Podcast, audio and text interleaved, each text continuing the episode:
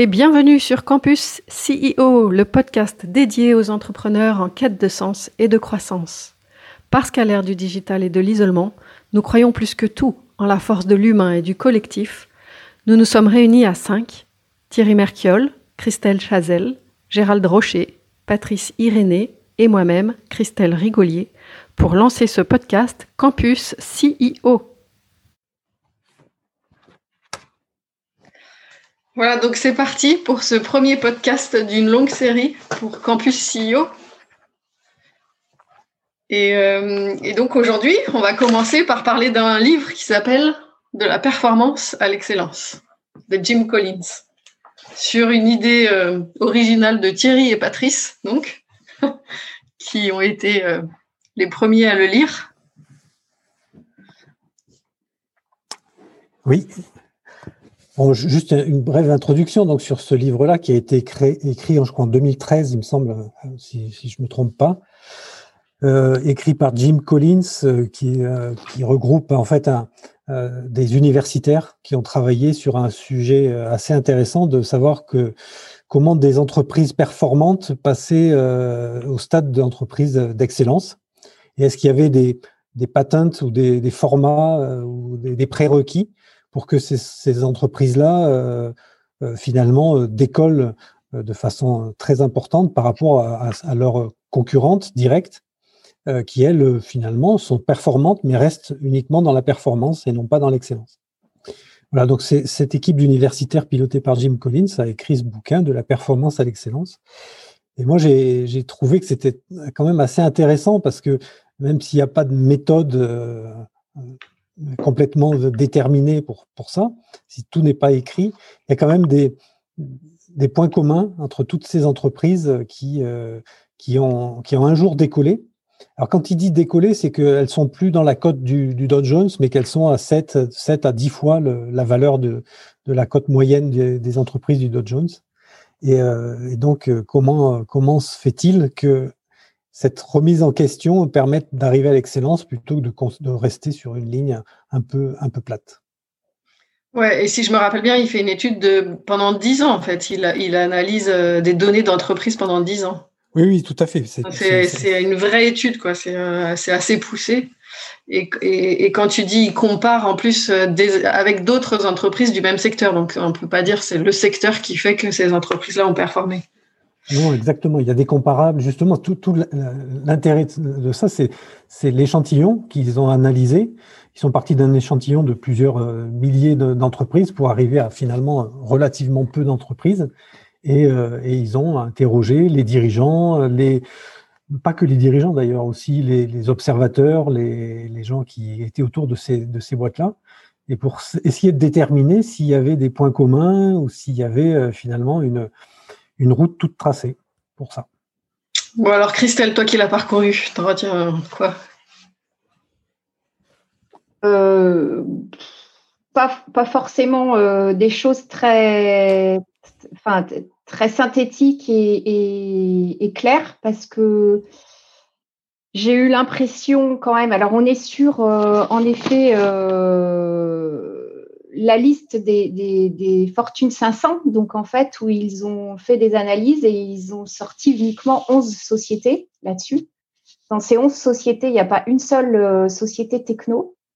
Donc par rapport à aujourd'hui, euh, c'est assez étonnant. Euh, parce que parce que enfin moi aujourd'hui j'ai quitté le monde des entreprises cotées et des grandes entreprises euh, et, l'entreprise techno, en effet, ne semble pas être euh, complètement euh, dans la mouvance de ces entreprises excellentes telles qu'elles sont décrites. Donc, on se retrouve dans un monde des entreprises assez patriarcales, avec un mode de management qui est visiblement, enfin en tout cas ce qui est décrit, c'est excellent. Le dirigeant en lui-même est excellent. de ce que j'en retire, c'est juste parce qu'il a une culture d'entreprise et pas une culture euh, de la réussite à court terme. Euh, il est plutôt humble, il gère des équipes, il intègre des équipes et, et il a une détermination professionnelle, il va au bout de son projet. moi, ce qui m'a beaucoup interpellé dans, dans, ce, dans, ce, livre, en fait, c'est à la fois le, le, leadership de niveau 5 tel qu'il est décrit, où j'ai quand même eu l'impression qu'on était sur des logiques moins modernes, mais je ne sais pas si euh, le, management, de, le leadership de niveau 5 existe toujours aujourd'hui et si c'est toujours possible. Euh, et euh, ce que j'ai trouvé très pertinent, mais finalement pas si nouveau, c'est le concept de l'hérisson, où en effet on se retrouve face à des dirigeants qui, en effet, ont cette capacité de se positionner sur le marché au bon endroit, de s'entourer correctement et, donc quelque part tout ça mène vers l'excellence. On pourrait peut-être rappeler quels sont les, cinq niveaux de leadership. Mmh. Euh, donc le, premier niveau, c'est le niveau qui s'appelle position. C'est les gens me suivent parce qu'ils le doivent. Euh, le niveau 2, c'est la permission. Les gens me suivent parce qu'ils le veulent. Euh, le niveau 3, c'est la production. Les gens suivent à cause de ce que vous avez fait pour l'organisation. Euh, le numéro, niveau 4, c'est perfectionnement des individus. Les gens vous suivent à cause de ce que vous avez fait personnellement pour eux. Et le niveau 5, qui s'appelle Pinacle, c'est les gens qui vous suivent, les gens vous suivent à cause de qui vous êtes et de ce que vous représentez. Ok, et ça, c'est dans le bouquin Non. Non, ah, voilà. Ah, t'es allé, euh, toi, t'as fait la petite souris chercheuse, t'as trouvé ça où? J'ai trouvé ça sur euh, Wikipédia, je crois. Mais ah, c'est aussi dans le bouquin. Hein. Enfin, moi, je l'ai vu dans le bouquin. Ah, je ne sais pas, je n'ai pas, vu.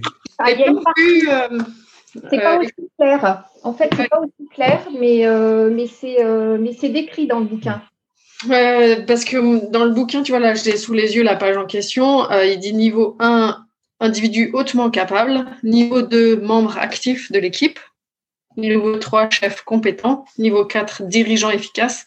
Niveau 5, grand patron avec humilité et volonté. Enfin, c'est les deux caractéristiques du niveau 5.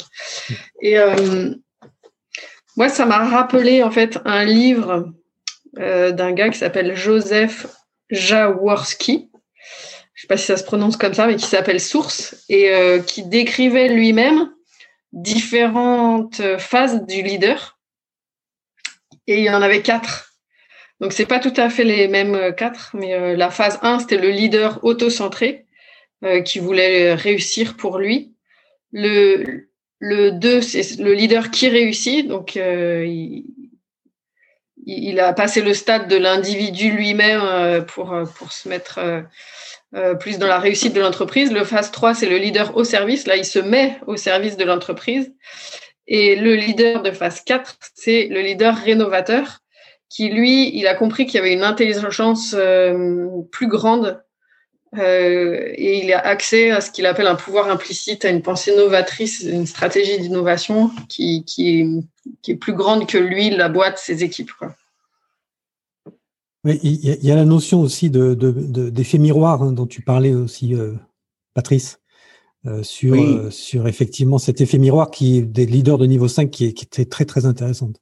Oui, c'est assez intéressant. Ce que je retiendrai du niveau 5, c'est quand même euh, la vision et l'humilité des gens. Mm. Et je dirais le, changement, mais dans la continuité. C'est pas des gens qui bousculent tout quand ils arrivent au pouvoir. Ils, favorisent, euh, je dirais, les gens du sérail. Par contre, ils seront quand même intraitables s'il y a des problèmes à traiter mais ils vont se laisser le temps et ils vont, euh, avec grande humilité, euh, apporter les transformations et mettre en œuvre leur vision. Et dans ce contexte, oui, la, vision avec le miroir est très intéressant. Pour faire simple, les, patrons standards, quand il y a un succès, euh, se regardent dans le miroir et disent « je suis fort, j'ai réussi ». Et quand il y a une erreur, ils ouvrent la fenêtre et regardent dehors et disent « les mecs, vous avez été mauvais ben, En fait, le niveau 5, ce gars-là, avec beaucoup mmh. d'humilité, le succès, il l'attribue aux autres. Il regarde par la fenêtre, il dit, mais qu'est-ce qu'ils sont forts, mes gars Et quand il y a un problème, il va devant sa glace, il dit, mais qu'est-ce que j'ai loupé Et qu'est-ce que je dois transformer Et c'est ce que je retiendrai sur l'aspect humain de, ce livre. Hmm.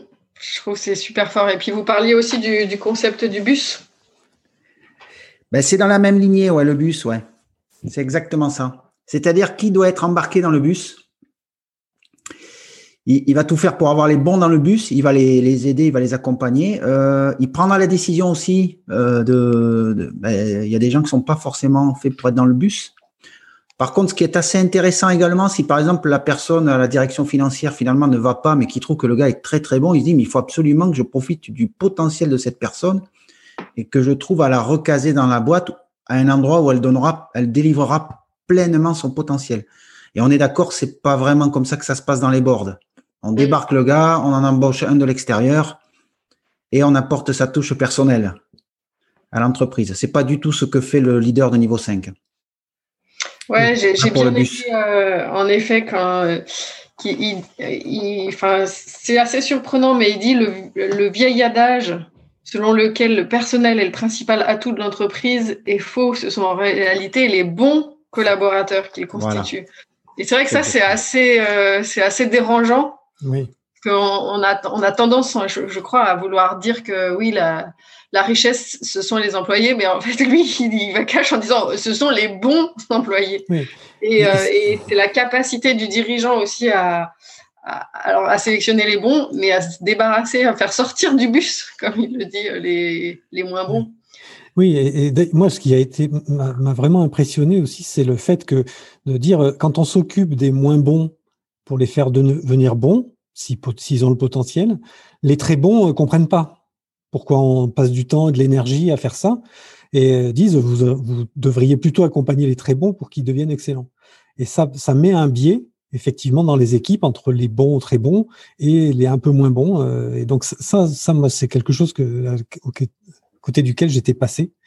Et alors effectivement, ils, sont, sont, sont des patrons autoritaires, mais assez comment dire, mmh. assez juste.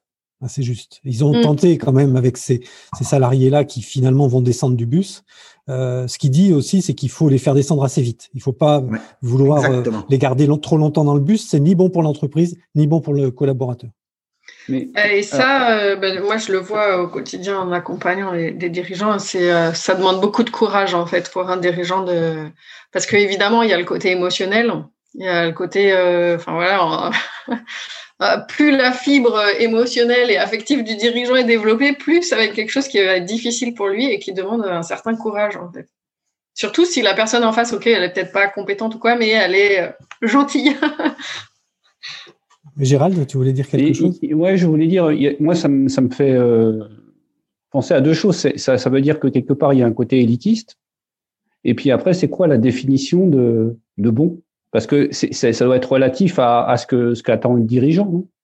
alors justement, par rapport à ça, j'ai pas l'impression. Enfin moi, dans la lecture que j'ai eue, c'est pas un côté élitiste en fait, parce que euh, ces, types de managers euh, favorisent la culture d'entreprise euh, et, la culture du résultat. Et donc en fait, au final, tu te rends compte que les personnes qui sont dans l'entreprise, soit elles adhèrent à cette culture et, à ces objectifs de résultats, soit elles, sortent aussi euh, d'elles-mêmes.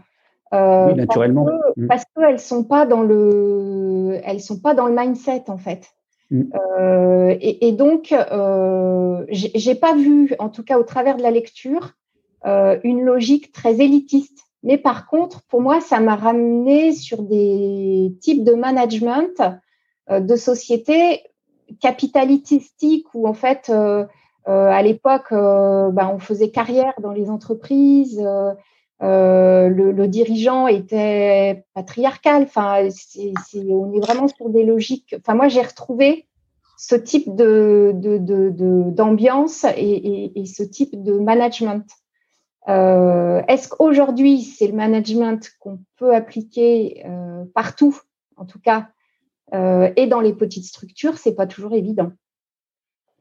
Euh, il faut se remettre dans le contexte. Ce sont des sociétés américaines euh, de, de, grosse taille, hein. donc on est aussi dans une autre culture. Ouais, et, c'est vrai que c'est intéressant. enfin, ta question, Gérald, c'est comment on définit l'excellence aussi. enfin, lui, c'est vraiment en termes de, résultats financiers. Et non, alors l'excellence, pour le coup, il, pareil, quand il parle d'excellence, il parle aussi de culture et de posture. Mm. Euh, alors, il y a une logique de, quand ils ont fait leur sélection sur les entreprises, euh, il y a une logique de performance financière. en effet. Mais par contre, quand ils parlent du management, euh, en tout cas, ils mettent plus en avant pour moi la partie culture et, posture que finalement l'excellence, où moi j'ai cherché pendant un moment justement quel type de compétences était recherché et on ne parle pas souvent de compétences. Non, non, non, on ne parle pas de compétences en fait. moi, ça me fait penser un peu aux, problématiques de transformation des entreprises, c'est-à-dire que ceux, qui ne sont pas d'accord, euh, c'est mieux qu'ils s'en aillent parce que sinon ça, ralentit tout le monde. Oui, oui. Puis ce qu'il dit aussi, euh, c'est qu'en fait, la motivation euh, ne doit pas se, ne doit pas être descendante. C'est parce qu'il y a une adhésion au projet, à la mission, euh, qu'il y a une motivation. C'est une auto-motivation. Et justement, dans, ce qu'il dit, c'est que les gens qui sont pas motivés, en principe, ils s'en vont assez vite de ce, type d'entreprise. Mmh. Mm. Et, moi, je vois d'autant plus l'importance euh, pour un chef d'entreprise de bien définir euh, justement sa, vision et sa mission et de recruter euh, sur, sur ça, sur cette vision-là, de partager ça quand il recrute, de partager aussi ses valeurs parce que finalement, c'est ça qui va faire le, ciment et la motivation des gens. Oui, alors c'est paradoxal ce que tu dis parce que justement dans le bouquin, la deuxième étape après le, le leader de niveau 5 dit que la deuxième chose, c'est que c'est d'abord qui et après quoi. Oui, ça aussi, ça aussi, ça m'a un peu perturbé. Moi aussi. finalement, je, je, je, fais monter dans le bus une équipe qui va bien, et puis une fois que l'équipe est montée, on dit au chauffeur du bus, euh, ben voilà, maintenant on va là. Mm. Alors que nous, on a plutôt tendance, et moi dans l'accompagnement, de dire bon, qu'est-ce que tu veux faire? Vers, Quelle est ta vision? Euh, Qu'est-ce que tu veux gravir comme sommet dans, la, dans ta création d'entreprise? Et après, on met l'équipe qui va bien avec. On adapte les Sherpas si euh, c'est pas les mêmes Sherpas si on veut faire le K2 ou si on veut faire euh, le Vignemal dans les Pyrénées. si on fait les Pyrénées, on trouve pas de Sherpa. Euh, mais, ceci dit, lui dit l'inverse. Il dit d'abord, je m'entoure, euh, d'une équipe qui, qui va bien, qui, qui, qui adhère à quelque chose, en tout cas que j'apporte. Mais après, on décide ensemble qu'est-ce qu'on fait? Ouais, c'est vrai que moi, ça m'a perturbé et je partage pas, en fait, euh, finalement. Enfin, je suis d'accord avec l'idée de, de, commencer à faire monter euh, dans le bus les collaborateurs, faire descendre ceux qui sont pas bons et mettre les bons à la bonne place. Mais, mais, mais je crois d'abord que tout part de la vision. après, après, c'est en fait, tout dépend de la taille de l'entreprise. Enfin, franchement, je pense que quand tu démarres, euh, en effet, euh, tu, tu, tu, tu, le fais à l'envers. Enfin, enfin, tu le fais pas de cette façon-là. Euh, quand tu es une grande entreprise, tu es un paquebot. Enfin, c'est une taille d'entreprise qui avance euh, euh, avec avec une grosse masse, quoi. Et, et, donc quelque part, en effet, tu donnes pas de coup de volant euh, rapidement et tu as une capacité quand même de, savoir déjà où tu es, comment tu es positionné sur le marché. Enfin, euh, donc, tu as cette capacité de, gérer en, essayant, en choisissant les gens. Oui, mais tu vois, il, est quand même, il cite des exemples où euh, voilà, l'entreprise va bien, elle est performante, elle est dans, la, dans le marché, euh, elle est dans les, dans les canons du marché en termes de rentabilité. Et puis, euh, d'un coup, le leader dit bah, écoutez, on va vendre tous nos magasins de proximité parce que ça ne correspond plus aux attentes des clients et on va faire des supermarchés. Et là, ils virent 200 ou 300 ils, vendent 200 ou 300 magasins de, de, centre-ville pour, pour se développer sur des supermarchés. Et là, bah, il le fait après avoir, avoir créé une équipe et c'est avec cette équipe qui décide ça. Oui, c'est vrai. Et l'équipe, justement, euh, est passionnée par le projet. Mm. C'est ce qui est dit. Hein. C'est oui, euh, quand même l'équipe qui est passionnée par le projet. Donc, en effet, ça match avec à la fois sa position marché, euh, sa performance, ce qu'il est capable de faire, en fait, et ce qu'aime faire l'équipe. Ouais, et c'est là où on en revient au concept du hérisson. C'est vrai que c'est intéressant cette, notion qui compare le hérisson avec le renard qui, est rusé et qui va essayer par tous les moyens euh, à, avoir sa proie, alors que le hérisson, il sait faire qu'une chose, se, mettre en boule, mais il le fait de façon excellente. Voilà, et dans le concept du hérisson, on retrouve la passion en fait. Hmm.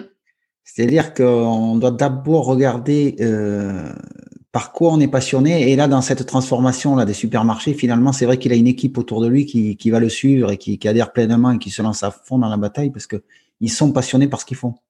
Alors la passion ne suffit pas. Hein. C'est bien le hérisson, il est bien à l'intersection de la passion, de des compétences. Et, il explique que c'est pas uniquement les compétences, c'est à quoi tu es vraiment excellent.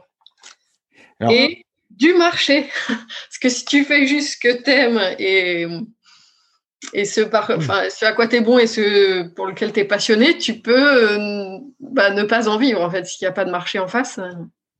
C'est malheureusement euh, souvent le cas. Mm. Oui, c'est ça, il parle de brutalité des faits, qu'il faut se confronter à la brutalité des faits, et, effectivement, ça, fait partie de, cette, brutalité du marché. Mais bon, quand même, hein, si on lit entre les lignes, ces dirigeants-là, ils ont, ils ont comment dire, ils ont une, une préscience de, de l'avenir quand même, ou en tout cas ils sentent les choses parce que ils détectent des dans le brouhaha, ils détectent euh, des dans, les, dans tous les artefacts du marché, ils détectent quand même des tendances et, euh, et une fois qu'ils l'ont détecté, ils la lâchent plus quoi, cette tendance-là. Euh, là, on parle que des boîtes qui ont qui ont surperformé. On parle pas des boîtes qui ont changé leur stratégie et qui sont mortes. Ouais. C'est un peu le, le biais aussi de l'étude. Hein, c'est que peut-être il y en a qui ont, qui ont voulu euh, surperformer, mais qui se sont trompés, qui sont mortes. Oui, je sais plus si c'est dans ce bouquin. Enfin, ouais, je crois où il dit c'est il n'y a pas de ou c'est un autre que je suis en train de lire, mais il n'y a pas de il y a pas de il y a pas de coût. Il y a pas de, de, on va pas faire une transformation à coût euh, enfin un truc on va pas c'est pas euh, voilà genre la transformation numérique qui va tout changer et c'est pas ça, en fait. C'est des incrémentations progressives. C'est là, hein, c'est dans son bouquin qu'il en parle. D'ailleurs, ils abordent à un moment donné, enfin, dans le livre, Jim Collins parle de la, de la transformation technologique, en fait. Et ces sociétés qui ont surperformé ont uniquement utilisé la technologie pour accélérer. Voilà. Mais ne se sont pas transformés par la technologie. Oui, c'est le dernier des six points euh, qui, qui, qui, sont mentionnés dans le livre. Hein. C'est effectivement le catalyseur technologique, mais ce n'est qu'un catalyseur. Voilà. Et, et, malheureusement, on voit trop de gens à court d'idées qui se disent bon, ben maintenant on va on va aller vers la la rupture digitale, par exemple. Là, non, en fait, ils sont sur leur cœur de business, mais ils vont utiliser l'outil digital ou technologique, en tout cas, pour amplifier. Ouais, comme un levier, mais pas ouais, comme un levier, un catalyseur. Mais c'est pas, c'est pas le, le cœur, il vient pas de là. Ouais. bon, Gérald, ça, ça te perturbe pas un peu qu'on dise tout ça? Ah, Alors, moi, je crois vraiment que. Je suis en, vision. Que le, Excusez-moi, je que le numérique est un outil à, à, la base. Donc, euh, je, je, crois effectivement que le numérique ou l'ère digitale amène une rupture parce que parce qu'il y a un problème générationnel qui est associé à ça. C'est-à-dire que nous nos parents se débrouillent très mal avec de l'informatique, alors que nos enfants, euh, on leur a même pas expliqué, ils y arrivent tout seuls. Donc là, il y a, y a, vraiment un problème, il y a, y a, quelque chose de générationnel. Mais euh, d'un autre côté, euh, c'est pas ça qui va faire la transformation de l'entreprise. Ça peut être un, une. Euh, moi, j'ai le cas d'un grand groupe où ils ont utilisé le, le, le, digital pour créer pour créer la rupture ou pour créer le, le le, le, saut pour obliger en fait les, les gens à, à, se à changer, à, à vouloir changer. C'est-à-dire qu'ils ont dit, ben, euh, arrêtez de, de, penser toujours la même chose et euh, la transformation digitale peut être un moyen de, de faire le changement. Et là, c'est vraiment ce qui est dit, c'est que le, la technologie est au service euh, de l'entreprise. Bon, moi j'ai noté aussi que, bah, comme tous les bons Américains, euh, ils sont hyper forts dans la discipline et dans l'exécution. Quoi. que quand, une fois qu'ils ont décidé de faire un truc, euh, voilà, ils, voilà, ils changent pas de chemin. Quoi. Hein. C'est vraiment très très efficace. Et on est toujours, oui, dans la logique culturelle de l'équipe qui adhère en fait.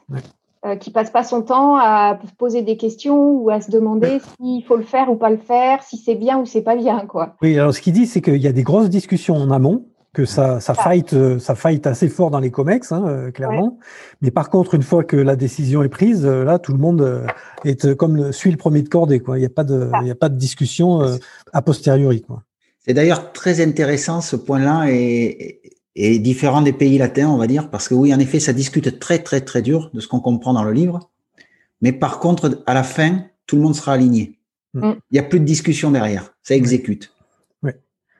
Et ça, et ça, ça m'amène à une, une, autre suggestion de lecture qui s'appelle, euh, je ne sais pas si vous l'avez lu, Les quatre disciplines de l'exécution. Et euh, moi, je l'ai commencé cette semaine, je n'ai pas fini, mais j'adore l'introduction. Et où il dit ben, Qu'est-ce que vous apprenez en école de, commerce ou de management? Vous apprenez euh, la stratégie. Mais est-ce que c'est quoi le plus difficile? Est-ce que c'est la stratégie ou c'est l'exécution de la stratégie? Et ça, en effet, c'est l'exécution. Tous les patrons interrogés répondent tous c'est l'exécution qui est compliquée. Et, euh, et c'est hyper intéressant les quatre disciplines de l'exécution qui ça rejoint assez en effet ce que tu ce que vous dites là. Et tu, tu et vois, sur, sur, la stratégie de vaccination euh, du Covid-19, la stratégie, elle est bonne, elle est prise, mais l'exécution, elle est catastrophique. Parce que l'exécution n'a pas été prise en compte dans la stratégie. Ouais, par exemple. Par exemple, un exemple concret. Au, au hasard. Au hasard. Oui, mais une stratégie sans, sans prendre en compte l'exécution, c'est pas une stratégie. Non, c'est juste une stratégie d'énarque, en fait. Voilà, c'est ça. C'est un positionnement particulier, c'est-à-dire que effectivement, c'est une vision. Mais euh, je pense que voilà, la, la, vision doit être confrontée, confrontée à, au terrain pour, pour devenir vraiment une stratégie. Euh, moi, je dirais que la stratégie, c'est simple. C'est là qu'on gagne ses galons. Et dans l'exécution, on perd son, son grade. on peut tout perdre. C'est pas mal. Non, mais, comme ça, toi. C'est souvent là le problème, en fait. C'est discuter dans un COMEX ou ailleurs de stratégie et on est plutôt bon à ça. On, tout le monde peut avoir des idées et on peut même se mettre en valeur là-dedans. Par contre, à l'exécution, c'est là qu'on prend tous les risques. Parce qu'on doit rendre des comptes oui. et on ne gagne pas à tous les coups. Oui, mais c'est. Alors, euh, moi, moi, il y, a, il y, a deux choses que ça me. Un, la stratégie à la base, elle était énormément militaire. Hein, elle est venue de là, et euh, les, les, militaires sont quand même des, des on dit que c'est des fins stratèges, mais aussi ils ont, ils ont une capacité à, à, à, opérer derrière. Donc ils ont vraiment ça. Et donc pour moi c'est un peu lié aussi. Du moins historiquement je, trouve, je trouvais que c'était lié. Et puis deux, euh, ça rejoint un peu la, ce que vous avez dit tout à l'heure euh, sur euh, il sait s'entourer. Je pense qu'il sait s'entourer parce que justement il, il, il allie stratégie et exécution, non? Quand il choisit les gens. Oui. Hmm. Oui, oui, tout à fait. Euh, je te laisse faire, euh, Thierry. Oui, alors moi je suis en train de travailler moi, chez, chez Nubo là, sur les profils psychologiques et comment les, les, les équipes, les associés d'entreprise euh, finalement se choisissent ou euh, s'ils se choisissent et que ça se passe mal, pourquoi ça se passe mal. Et donc euh, effectivement, mais toute la difficulté, c'est de trouver. Alors trouver des, des compétences complémentaires, c'est quelque chose qui est assez facile, mais trouver des caractères psychologiques complémentaires, c'est quasiment euh, mission impossible. En fait, et même si on utilise des tests comme le MBTI ou euh, Talent, euh, qui sont des outils très intéressants euh, avec les archétypes jungiens euh, classiques, mais en fait, on s'aperçoit que, que c'est en, fait, il suffit ce qui, ce qui compte, c'est que chacun sache comment il fonctionne et là où il a, où il a ses vrais talents et qu'il s'entoure de, talents euh, pas forcément complémentaires, mais qui sachent comment fonctionne le, le, talent de ses, collaborateurs ou ses associés. Plutôt que d'essayer de matcher deux talents euh, qui sont euh, souvent pas la bonne solution. Alors, donc je ne sais pas comment ils recrutent, justement, comment ces leaders de niveau 5 recrutent leurs collaborateurs. J'ai l'impression qu'ils recrutent aussi des futurs leaders de niveau 5 D'ailleurs, on, on, le voit pour faire le lien avec l'autre bouquin qui s'appelle De 0 à 1 de Peter Thiel, le cofondateur de, PayPal. Il dit que souvent l'équipe de PayPal, en tout cas l'équipe de cofondateurs de PayPal, ils sont tous devenus euh, CEO de boîtes, plutôt des CEO de, niveau 5. Donc du coup, je pense qu'il y a une, auto-captation des, des cooptations des, niveaux 5 autour d'eux. Ouais, moi je crois euh, vraiment, en tout cas, c'est euh, enfin, ceux, ceux, ceux que j'accompagne en ce moment, euh, je les oriente vraiment là-dessus et je pense que c'est la clé, c'est de recruter sur les valeurs. C'est, c'est vraiment des compétences, ça, ça s'acquiert. Et, mais les valeurs, tu, tu changes pas quelqu'un, euh, il sera toujours fidèle à ses valeurs. Il va te trahir si, si ses valeurs sont pas alignées avec les tiennes. C'est vrai. Oui, mais d'un autre côté, on va changer de valeur dans une vie, non? Ou on garde pour toi? Ben, ta, boîte, si, ta valeur dans ta boîte, c'est le profit numéro un, et que tu as des, équipes qui ne sont pas du tout alignées avec ça, ça même s'ils te recrutent, parce que même si tu les enfin, même si vous travaillez ensemble parce que euh, la mission de la boîte est intéressante ou pas, à un moment donné, ça va, il va y avoir une divergence. Et donc oui, on peut évoluer euh, un peu sur les valeurs et, puis se dire au début c'est le profit et puis finalement en avançant on se rend compte que c'est que c'est moins ça, mais euh, il y, a quand même une base, un fond qui, qui, va qui va peu évoluer quoi. Sur les valeurs profondes, ça évolue peu.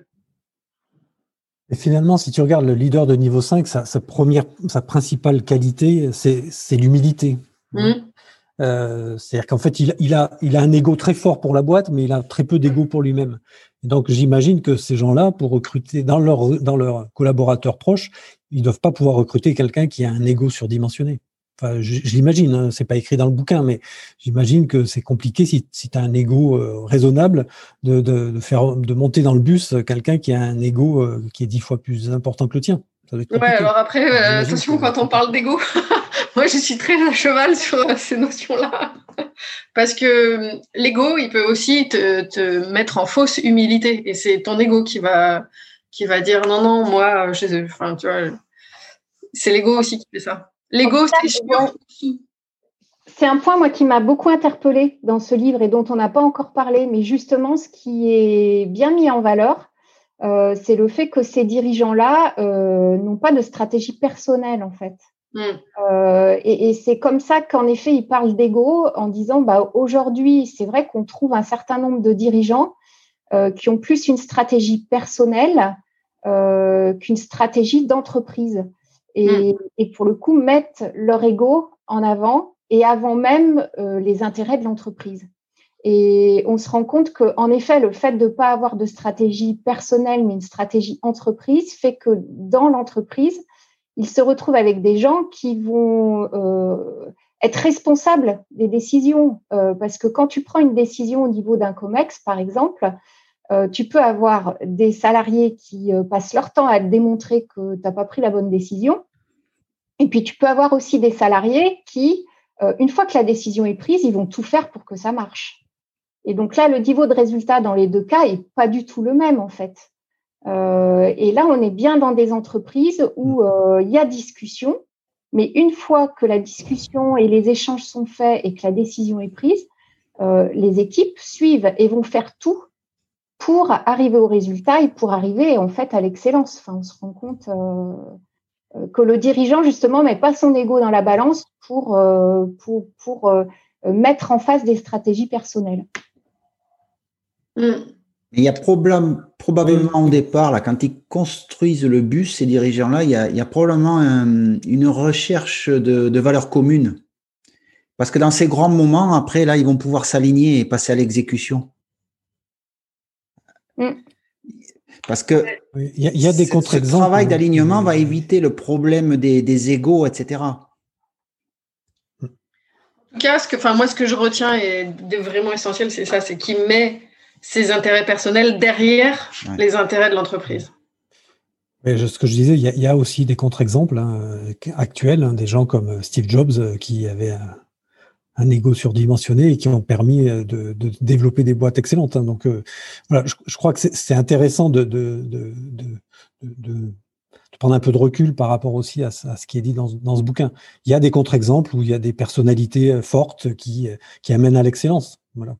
Mais est-ce que tu ne crois pas que ces contre-exemples, tu les trouves souvent dans le numérique, justement, et dans les sociétés technologiques qui ne sont pas étudiées dans ce bouquin? Parfait, Pas forcément. Regardez Elon Musk, par exemple. Hein il a commencé, il a commencé dans, il a commencé chez PayPal, mais, mais là, ce qu'il fait aujourd'hui, c'est, c'est, enfin, ce qu'il a fait de Tesla, euh, c'est quand même assez, assez fabuleux et c'est de l'industrie. Oui, et on est face à un. Euh, après, enfin, tu vois, Christelle, je, ne sais pas, euh, moi, j'ai pas l'impression, enfin, les entreprises numériques, elles peuvent être ou techno, elles peuvent être totalement concernées par le contenu du bouquin. Oui. C'est pas parce qu'il n'y a pas eu dans les dans l'étude là de cas d'entreprise comme ça que, que ça s'applique pas à eux. Enfin, C'était juste une question. Ouais, en tout cas, moi, je ne crois pas et je pense qu'il y en avait peu peut-être au moment où il a fait cette étude-là et donc ce qui fait qu'il y en a peu qui sont ressortis parce que son analyse, elle dure 10 ans. Euh, et puis, euh, il regarde celles qui ont surperformé par rapport au marché. Donc, le marché du, numérique, de la techno, il était peut-être à ce moment-là, tu vois, pas encore développé. mais c'est exactement ça, parce que la question lui est posée, puis il répond à, enfin, à la fin du livre, il y a une espèce de, de foire aux questions, en fait, et cette question est abordée. Mais en fait, l'étude, bon, le bouquin d'abord a quelques années, là, il doit être de 2013, et euh, l'étude dure 10 ans, et en fait, au moment où il sélectionne le panel d'entreprises, il n'y a pas de techno, on est, on est, euh, il, demandait un historique de 15 ou 20 ans euh, mm. d'existence des entreprises. Donc, il n'y a pas les entreprises techno dans le, dans le panel, en fait, initial. En revanche, moi, je pense que si les entreprises techno, elles prennent les leçons de ce bouquin, elles peuvent en effet surperformer par rapport au, déjà au secteur euh, techno qui est en forte croissance. Alors c'est très intéressant ce que tu dis. C'est très intéressant. Ouais, moi je, moi je crois, tu vois, si tu, si tu sors, euh, si tu sors l'essence de ce livre, qui est quoi les, trois concepts, c'est le bus, euh, le hérisson et le leader de niveau 5. Mais si tu, si tu mets en œuvre ces trois facteurs dans une entreprise numérique, bah, après, ça sera intéressant. Voilà, s'il y a des gens qui, qui, écoutent ce podcast, qui sont dans l'entreprise numérique, qui veulent essayer ça, euh, qu'on les étudie, nous, sur 10 ans, voir s'ils vont surperformer. Mais euh, je trouve ça intéressant. Et pour revenir à, à Steve Jobs, euh, c'est justement ça, en fait. On a justement l'impression que ce sont que des leaders comme ça qui vont réussir parce que bah, ils font forcément plus la une des journaux et on n'entend parler que d'eux. Mais lui, il montre par A plus B que tu as aussi des comme il dit là, des dirigeants calmes, humbles, modestes, réservés, timibles, affables, aux manières douces, effacées, discrets, qui vont marcher. Ne croyons pas un mot des coupures de presse à son sujet. Ça aussi, c'est intéressant. Oui, exactement. oui, ça, c'est très intéressant. Quand tu parles des entreprises techno, en fait, ce bouquin, il y en a, il y en a vraiment deux là de Jim Collins, le, qui, qui, sont euh, dans, les plus connus. Là, il y, a, le second ou le, je sais pas dans quel sens c'est l'apparition, mais c'est le, le volant, the flywheel. Mm. Et en fait, Jim Collins est à l'origine, du moins, il a été amené au début des années 2000 à intervenir dans le, devant le, le board d'Amazon. Jeff Bezos le fait venir pour justement développer ce concept de, de, de volant. Le volant, en résumé, c'est cette roue à inertie qui démarre petit et qui va prendre de plus en plus d'inertie, qui va devenir une machine de, production incroyable comme l'est devenu Amazon. Et pourquoi je dis ça? Donc parce qu'on en revient sur le numérique en fait. C'est que c'est les, théories de Jim Collins euh, apportées au numérique, ben, manifestement, elles, marchent. Hein. En tout cas, pour Amazon, ça a bien tourné. Bon, bah, très bien. Je pense qu'on a fait le tour. On a fait le tour. Donc la, semaine prochaine, ça vous dit de parler des quatre disciplines de l'exécution? Oui, intéressant. Pour compléter euh, les, propos, c'est, moi je trouve c'est extrêmement intéressant aussi. Ok, donc on part après la, stratégie, le leader de niveau 5 et, les, et, la, performance et l'excellence, c'est comment, comment on exécute une fois que la stratégie est, décidée. Mmh. Après, il y a encore beaucoup de choses à dire autour du leader de niveau 5. Hein. Enfin, parce que alors, je, vous, ai cité euh, l'autre bouquin de Jaworski. il y a aussi euh, Vincent Lénard qui, lui, distingue trois stades euh, du dirigeant. Et, et c'est vrai que ça vaudrait le coup aussi de faire un focus là-dessus. Bon,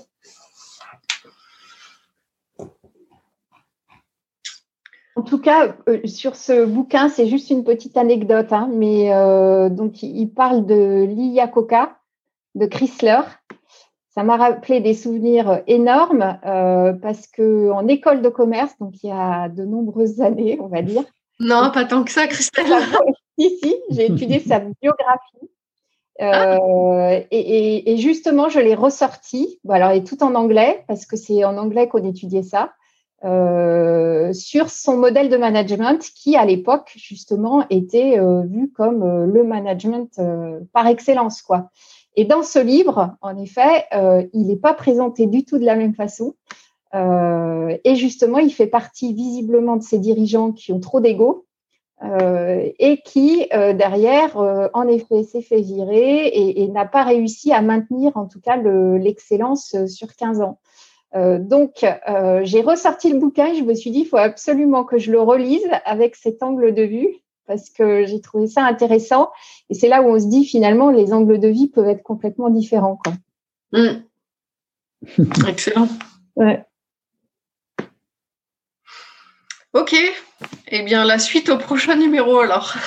Ok. Merci. Merci.